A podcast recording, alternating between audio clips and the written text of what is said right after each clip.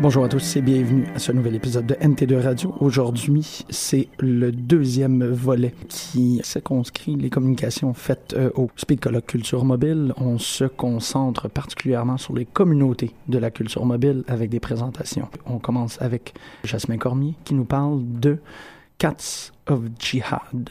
Euh, oui, donc ça, ben, co- comme le titre l'indique, euh, la communication va s'intéresser à la photographie mobile, mais euh, celle euh, faite par les euh, djihadistes. Donc, en guise d'introduction. Donc, c'est ça, c'est avec l'arrivée au tournant du 21e siècle des caméras fondes, des appareils mobiles dotés de capacités de captation photographique, donc bon, justement, les téléphones mobiles, mais aussi les tablettes, les webcams, etc. Les iPods, donc les MP3 aussi qui peuvent capter des images. Ça s'est accompagné d'une explosion dans la production d'images photographiques. Euh, ces appareils, qui sont à la fois personnels et miniaturisés, euh, permettent euh, de, produire une vaste gamme d'images, mais généralement, ce sont des scènes issues de l'intime et du vécu quotidien. Donc, on représente dans le fond ce qu'on vit, parce c'est des appareils un peu qui ont une valeur de prothèse qu'on porte constamment sur soi, donc on documente notre quotidien. C'est un phénomène qui est mondial et qui a transformé en quelques années à peine les pratiques photographiques à travers le monde. Euh, les djihadistes qui combattent en Syrie, en Irak ou ailleurs dans le monde font pas exception à cette euh, tendance-là qui est, euh, comme je le disais, mondiale. Et les pratiques photographiques et d'auto-représentation, de représentation, donc des combattants islamistes, ont été transformés eux aussi par l'émergence de ces nouvelles technologies mobiles. Donc, dans le cadre de cette communication-là, je vais m'intéresser si on veut, au- ce qu'on pourrait, qualifier de nouvelles pratiques photographiques des djihadistes. Euh, je vais surtout m'intéresser euh, au groupe État islamique, ISIS, euh, Daesh, peu importe comment vous voulez l'appeler, puisque c'est le plus gros qui existe en ce moment. Et aussi, bon, pour respecter les contraintes euh, de temps qui, qui nous sont allouées. Donc, c'est ça. Il serait possible de postuler que les djihadistes, qui est également un terme mal défini, un peu flou, qui désigne grosso modo les terroristes qui sont inspirés par une lecture violente du Coran. Euh, Ceux-ci ont effectué dans les dernières années un passage vers ce qu'on pourrait appeler une ère du djihad 2.0. Euh, alors qu'autrefois, euh, ce qui primait, c'était des images de basse qualité, captées sur bande VHS, souvent dans une caverne, une cachette de fortune, euh, qui étaient ensuite euh, envoyées et rediffusées par les médias mainstream.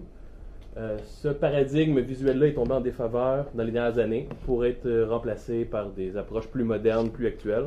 J'ai mis en exemple déjà, bon, vous reconnaissez, Feu Ben Laden, donc on est en 2001, euh, l'époque euh, c'est ça, l'époque du VHS diffusé sur CNN. Euh, donc il y avait vraiment un processus de médiation. Les médias de masse nous relayaient le message que ces gens-là envoyaient.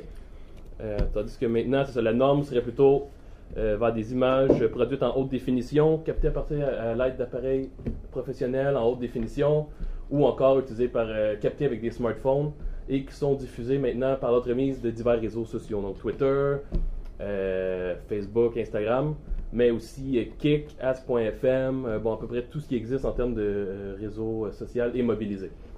Donc, dans son article The New Jihadist and the Visual Turn of Al from Al Qaeda to ISIL, IS, Daesh, Attila Kovacs, qui est comme un, un scholar hongrois, effectue une distinction entre ce qu'il appelle les anciens djihadistes et les nouveaux djihadistes. Donc, Al-Qaïda et ceux qui les précèdent étant les anciens, et ISIS et ce qui existe maintenant étant les nouveaux.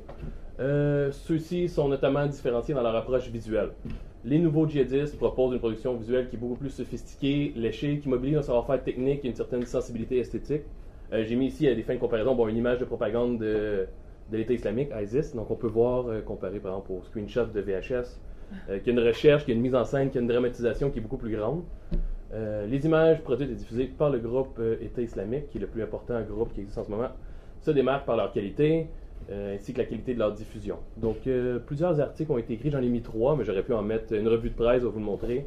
C'est un point qui revient constamment dans la couverture de presse dont joue l'État islamique, c'est que ils produisent des belles images, ils savent comment les diffuser, ils sont un peu des pros euh, du PR et des médias sociaux. Donc, totalement imprégné par la culture du web 2.0 dont il récupère la majorité des codes, le tournoi visuel des nouveaux djihadistes est marqué, bon, ça je l'ai dit, par une esthétique léchée, une certaine décentralisation au niveau de la production des images. C'est-à-dire que euh, en utilisant principalement des smartphones, des appareils mobiles personnels, euh, cette décentralisation-là permet la production, une production bottom-up de la propagande et des images. C'est-à-dire que c'est les individus eux-mêmes qui peuvent prendre en charge la production de propagande plutôt que ce soit euh, dans les mains du groupe. Donc chacun peut produire et diffuser du matériel de propagande et visuel de sa propre initiative. Donc, ces images-là s'inscrivent normalement dans une stratégie de recrutement plus large. Donc, ça vise à travers la production d'images à glorifier la guerre sainte et les combattants qui la font, les djihadistes, euh, pour justement comme créer du recrutement et inciter les gens à se joindre au groupe. Mais il est également possible de voir dans ces images-là une forme d'autodocumentation et d'expression personnelle. Donc, euh, j'ai mis des exemples. Donc, euh, dans plusieurs images prises par les djihadistes qui sont ensuite relayées par les médias, donc, ces images-là documentent leur quotidien. On présente des scènes euh, excessivement banales qui seraient difficiles à rattacher au conflit dans lequel ils ont été produites. Donc, c'est des scènes euh, qui documentent euh, le quotidien, un peu comme n'importe qui ici aurait pu le faire. Donc, des repas ou des scènes de fraternité et de détente, comme on verra plus tard une baignade entre combattants djihadistes. Donc, ici, on a un repas qui est fait par des djihadistes en Syrie. Un autre repas, donc, qui documente la nourriture sur Instagram, sur les réseaux sociaux, comme c'est de bon goût de le faire maintenant, exactement. Euh, donc ici, on a des djihadistes, un moment de détente, euh, dans une villa en Syrie, donc ils prennent euh, une baignade ensemble. Donc ce qu'on peut voir, c'est vraiment des moments de fraternité, des moments personnels dans le fond, donc une documentation du personnel et de la vie de tous les jours. la documentation photographique aussi du quotidien des combattants passe par un processus de catalogage des objets dont ils s'entourent. Donc évidemment, les armes sont à l'honneur, mais on peut voir aussi euh, que les appareils de type smartphone sont très populaires, ce qui atteste du contexte mobile 2.0 euh, dans lequel sont produites ces images-là. Donc on a ici un Instagram, justement un djihadiste qui prend en photo euh, son pistolet et qui a pris soin aussi de la filtrer, de cadrer de façon un peu dramatique avec un cadrage anguleux. On a ici un autre qui catalogue ses armes et qui a cru bon aussi d'y aller comme d'un commentaire sur la, la, valeur chromée de ses armes. Avec une arme pour faire ce genre eh, exactement, c'est ça. Donc, il y a comme une recherche esthétique, c'est un peu comme des, des, euh, des natures mortes, comme on peut le voir ici. Euh, il, y aura, il, y aura, une mise en scène de ce qui est utilisé. Donc, on a les balles, le fusil, le couteau et le feed Instagram sur lequel on diffuse des images. Euh, même chose encore une fois ici. Donc, vraiment, bon, je parlais de. Parlais de, nature morte, on le voit ici également, il y a eu une mise en scène, donc on présente ce qu'on a, on a un, livret, un pamphlet, les armes et le smartphone qui est utilisé pour documenter les scènes euh, du quotidien. Euh, également, les djihadistes ne sont pas épargnés par l'engouement planétaire que connaît la réalisation des portraits slash selfies. Euh, Ceux-ci offrent un regard presque fraternel sur la guerre sainte qui est menée justement au Moyen-Orient.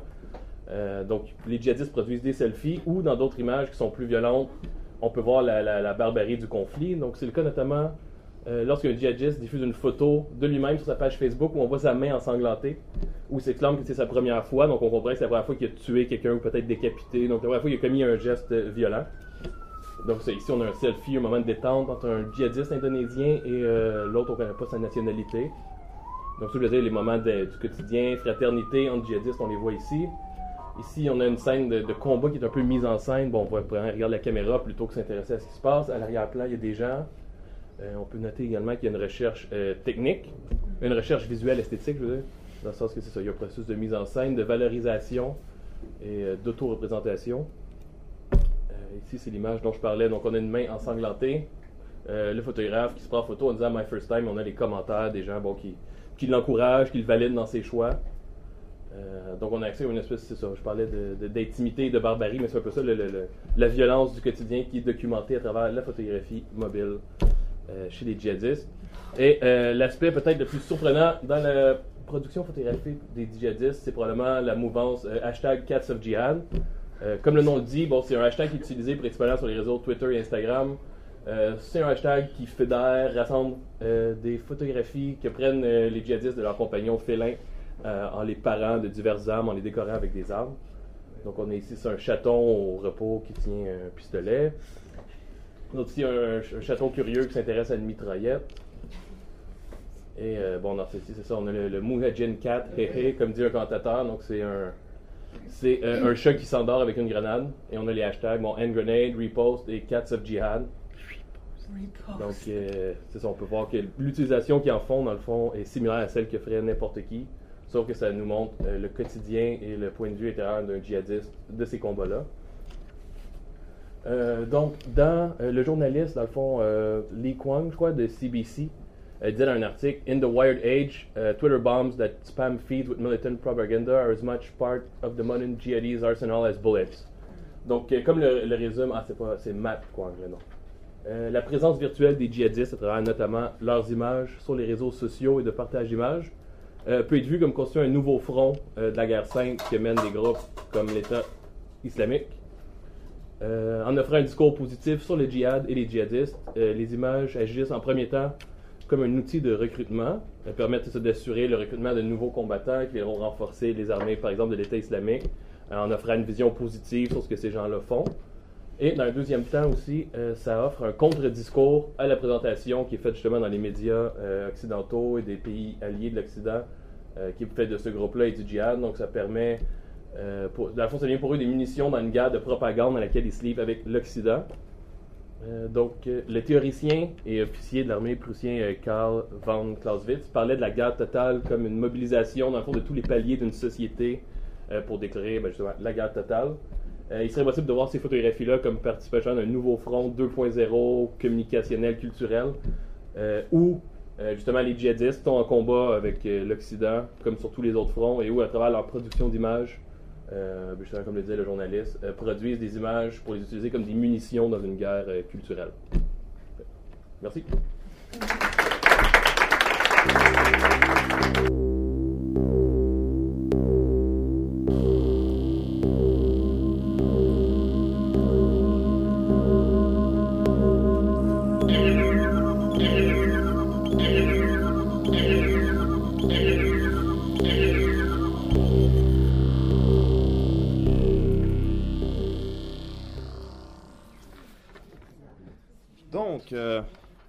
Oui, c'est ça. Je m'appelle Julien Fontaine-Binette, euh, étudiant la maîtrise en sciences des religions. Je m'intéresse à tout ce qui est euh, lien entre technologie et religion, technologie et religieux. Et c'est cela. Donc, je vais vous parler d'une petite application aujourd'hui. Donc, Elisabeth Buis et Mark Blight ont recensé dans leurs travaux de 2013 pas moins de 6000 applications mobiles vouées à la spiritualité sur le magasin en ligne de Apple. Ces applications ont tout un lien plus ou moins fort avec divers, divers courants religieux, croyances, etc. On retrouve des applications de citations bibliques, de bibles portatives, de boussoles permettant de pouvoir trouver la Mecque à chaque moment, des appels à la prière quotidien, des quiz religieux, etc. Pour ma part, dans cette communication, je décrirai l'application pour téléphone intelligent Pray With Me, Pray With Me plutôt, et nous aborderons cette application comme une continuation de l'Église domestique, idée développée dans l'Allemagne luthérienne du 17e siècle et qui s'accorde parfaitement avec les avantages et les développements de la culture mobile.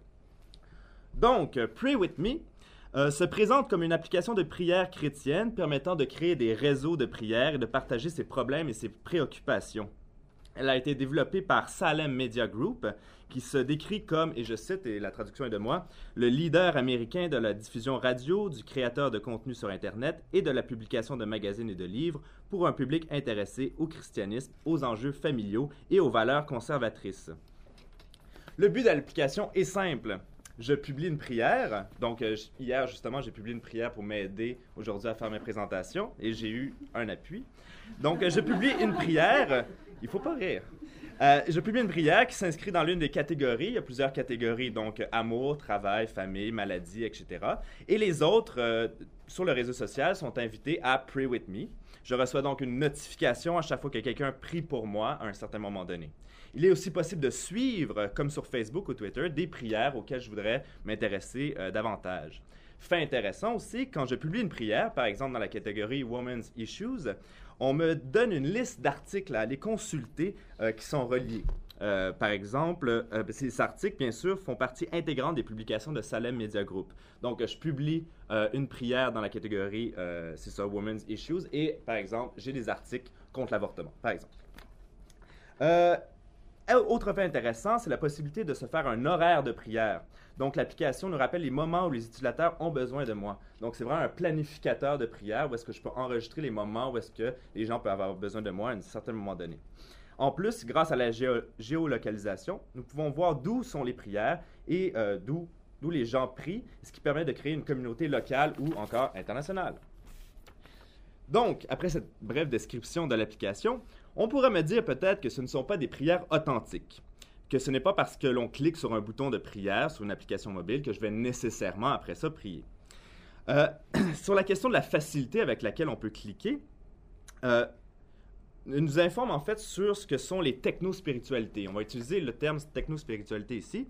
Donc une continuité dans l'individualisation du religieux, mais aussi une nouvelle forme de socialisation et de communication entre des individus d'une même confession religieuse qui prône l'efficacité, l'organisation, la personnalisation et la rapidité, valeurs prônées, euh, euh, par le mode de vie de la culture mobile.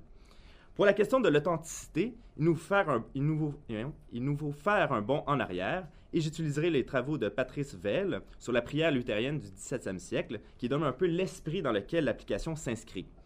Car c'est à partir du 17e siècle, en Allemagne, qu'il y a une domestication du religieux.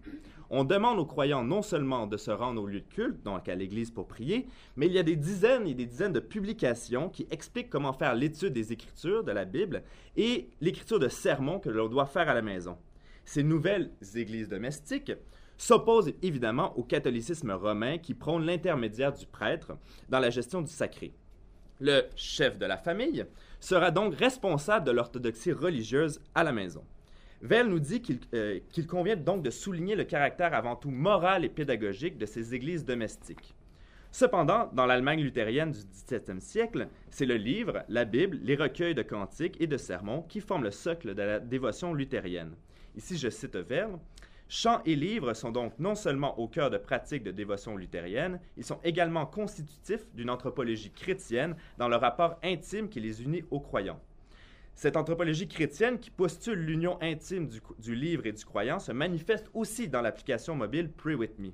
La socialisation de l'application, le calendrier qui me permet de rappeler les prières effectuées, ou encore les articles auxquels l'application me réfère, sont tous des éléments qui permettent une plus grande dévotion quotidienne et une éducation proprement chrétienne. Si l'objet téléphone intelligent est devenu un aspect essentiel à la communication et à l'organisation de la vie des utilisateurs et des gens comme nous, des gens normaux, euh, ce fut de même pour les débuts de l'imprimerie et de la démocratisation de l'objet livre. L'authenticité de la prière n'est donc pas un critère qui nous permet de comprendre cette application. Il faut plutôt prendre ce genre de techno-spiritualité comme une forme d'adaptation rituelle aux cultures d'hypermobilité, à des fins prosélytes, dévotionnelles et surtout pédagogiques. L'individu dans la culture de la mobilité est libre de choisir de ce qu'il consomme. Le, religieux n'échappe pas à cette règle. Les religions doivent aussi s'adapter aux nouvelles réalités des communications et des médias, et c'est ce que fait l'application Pray With Me et de manière plus générale Salem Media Group.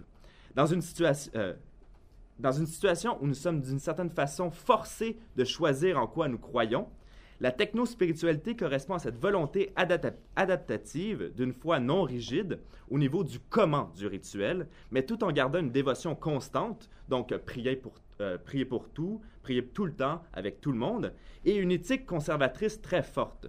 La domestication du religieux semble au premier coup d'œil une libéralisation des croyances, mais cette libéralisation coïncide avec un certain fondamentalisme éthique. Et nous devrions plutôt s'attarder plus amplement à ces nouvelles technospiritualités euh, avec cette, euh, euh, ce fondamentalisme éthique qui est prôné par ces applications. Et c'est cela.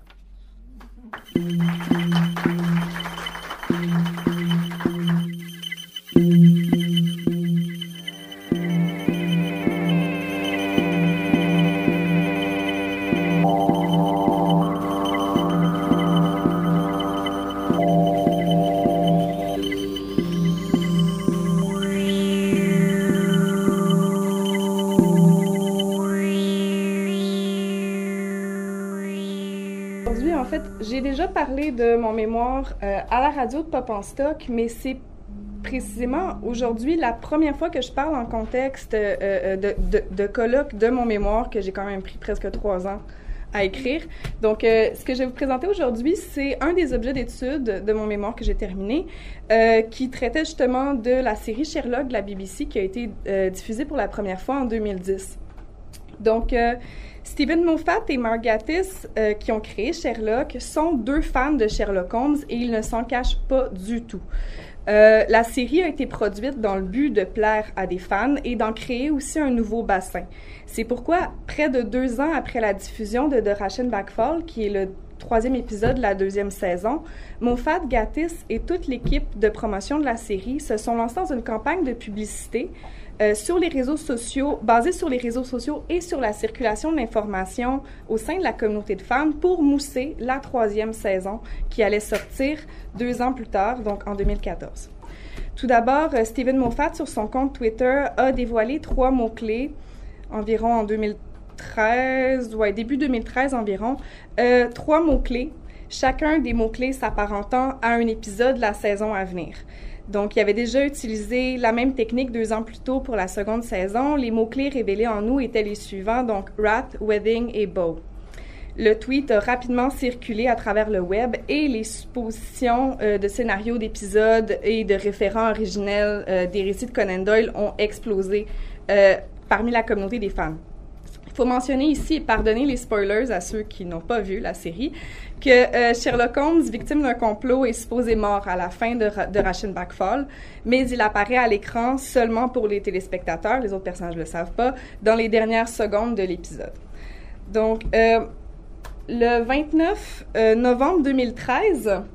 Alors là, ça, c'est un tweet du 22, euh, du, non, de la veille, donc du 29, 28, oui, c'est ça, 28, mes chiffres, euh, du 28 novembre 2013, où Mark Gatiss a écrit si vous êtes aux alentours de Baker Street, Gower Street ou encore de, de l'hôpital de Bartholomew demain matin, regardez pour un certain véhicule qui contiendrait des certaines nouvelles. Donc, euh, ce tweet-là s'est propagé et le lendemain, il y a des gens qui ont trouvé, qui ont pris en photo un corbillard qui avait été stationné très tôt le matin sur Baker Street. Donc, on peut voir euh, dans la fenêtre euh, principale du corbillard un arrangement floral écrit Sherlock avec une date, 1er janvier 2014, et dans la fenêtre, un hashtag Sherlock Lives. Donc, évidemment, les fans ont compris la nouvelle beaucoup avant que la chaîne nationale de télévision euh, euh, annonce finalement que la troisième saison allait en effet être diffusée le 1er janvier 2014 et que Sherlock Holmes n'était pas mort. Mais euh, justement, au cours du premier épisode, la troisième saison, qui donc a été diffusée le 1er janvier 2014, The Empty Hearse, donc le corbillard vide, trois séquences viennent interrompre le cours du récit. Euh, exposant trois théories possibles sur le fameux tour de magie de Sherlock, comment Sherlock a orchestré sa fausse mort. Euh, donc, à la fin de la deuxième saison. Les séquences, euh, dont la première est d'ailleurs la scène d'ouverture de l'épisode, sont présentées comme toutes les autres séquences narratives de de l'épisode pour finalement être désavouées puisque montrées comme provenant d'un narrateur tiers. En effet, il y a un des personnages, Anderson, ancien médecin légiste de Scotland Yard, qui dirige un cercle de fans nommé The Emptiers, le corbillard vide, qui donne le titre à l'épisode et qui vient finalement être appuyé par euh, euh l'image de promotion. Euh, qu'il dit avoir fondé afin que des gens partageant les mêmes points de vue puissent se rencontrer et discuter de théories au sujet de la mort présumée de Sherlock. C'est un microcosme qui représente la communauté des fans de Sherlock parce que s'y trouve bien évidemment bon Anderson et ses théories conspirationnistes, euh, Laura et sa fiction d'une romance entre Moriarty et Sherlock et d'autres fanatiques portant le Deerstalker. Euh, lorsque les médias révèlent que Sherlock est bel et bien vivant, euh, on se trouve à ce moment-là euh, avec le cercle des fans et les fans reçoivent quantité de textos et de tweets euh, comme que comme dans le fond Sherlock Holmes alive, Sherlock lives, Sherlock is not dead qui s'inscrivent à l'écran pour le couvrir complètement. L'utilisation du dièse et des mots-clics présents dans cette séquence mais aussi la photographie circulée par Margatis, sont inspirés en fait du mouvement Hashtag Believe in Sherlock qui est né dans l'hiatus entre la seconde et la troisième saison, donc entre 2012 et 2014. Euh, le mouvement hashtag Believe in Sherlock est né dans les réseaux sociaux et témoigne non seulement du désir de la communauté des fans de la série, mais aussi de la frontière poreuse entre réalité et fiction. Son origine est nébuleuse. Il y a plusieurs fans qui croient en fait que c'est l'équipe de promotion de Sherlock qui aurait parti toute cette histoire-là. Mais en même temps, euh, le mouvement s'est développé par les fans et pour les fans. Et c'est vraiment euh, Euh, la prémisse est assez simple et bon, euh, j'ai une citation d'Émilie Achard-Perrin qui l'explique comme ça, et là, excusez mon anglais. After the end of Sherlock season 2, our hero was in disgrace and appeared dead to the world. And one fan imagined, what if you lived in their universe? What if you followed John Watson blog, you read all the cases, you loved Sherlock and his intrepid blogger the way kids love pop music uh, and bad fashion trends and movie stars? And what if one day some shitty tabloid told the, the old world that he was a fake and your hero appeared to commit suicide? You wouldn't stand for it, that's what. You would know the truth and you would pass it on. Souligne dès le début de son chapitre intitulé euh, Fandom Between Cult and Culture dans Fan Cultures, publié en 2002, que les media fans et les fanatiques religieux partagent trois caractéristiques communes. Ils sont euh, dévoués à l'objet culte, ils sont appelés à le réinterpréter et ils en transforment les auteurs ou les traducteurs en figures, elles-mêmes objets de culte. L'analyse de Hill se fonde principalement sur l'observation de l'usage du terme culte au sein de plusieurs cultures de, fans. Selon lui, les discours sur le culte médiatique, qui font partie intégrante de l'expérience du fan, retiennent souvent quelques éléments de religiosité que Hills nomme plutôt néo-religiosité dans son, dans son ouvrage. Euh, les fans utilisent en effet souvent le langage religieux pour euh, pour, euh, euh, ben, en fait, le langage religieux de la dévotion pour expliquer et exprimer leur appartenance à une culture médiatique. Euh, c'est principalement le cas du mouvement hashtag Believe in Sherlock. On a l'utilisation du verbe believe qui renvoie immédiatement à la foi. Le mouvement hashtag Believe in Sherlock en est un de rassemblement donc sous l'égide de la foi, d'une foi Sherlockienne à la fois sincère et ironique. Sherlock euh, n'est pas un menteur manipulateur, Moriarty existe réellement, Sherlock est mort en héros, je crois en Sherlock, nous croyons en Sherlock. Le jeu solitaire, le fan sujet devant son ordinateur, prend possession de son environnement réel et y appose des affiches, comme vous pouvez voir euh, dans cette compilation faite par Dedoctism dont je vais reparler oui, donc c'est ça. Il va prendre possession de son environnement physique, euh, de, c'est ça, de l'environnement physique réel. Il va y apposer des affiches. Il va graffiter les mots I believe in Sherlock. Il va effacer la frontière déjà amincie par la transposition temporelle établie par la série. Parce que la série, bon, je ne l'ai pas expliqué euh, ici, mais euh, la série se veut une transposition contemporaine des récits de Sherlock Holmes. Donc Sherlock Holmes apparaît pour la première fois en au 21e siècle dans la série. Donc, euh, euh, il y, a vraiment des, éléments euh, de, comparaison facile, on va dire, entre le télégraphe et les tweets, entre, mais il y a toute une, une, une, recontextualisation et il y a vraiment non seulement un pendant, mais un commentaire qui est fait autant du victorien dans le 21e siècle que du 21e siècle au victorien. Il y a vraiment des, échanges très intéressants qui sont faits.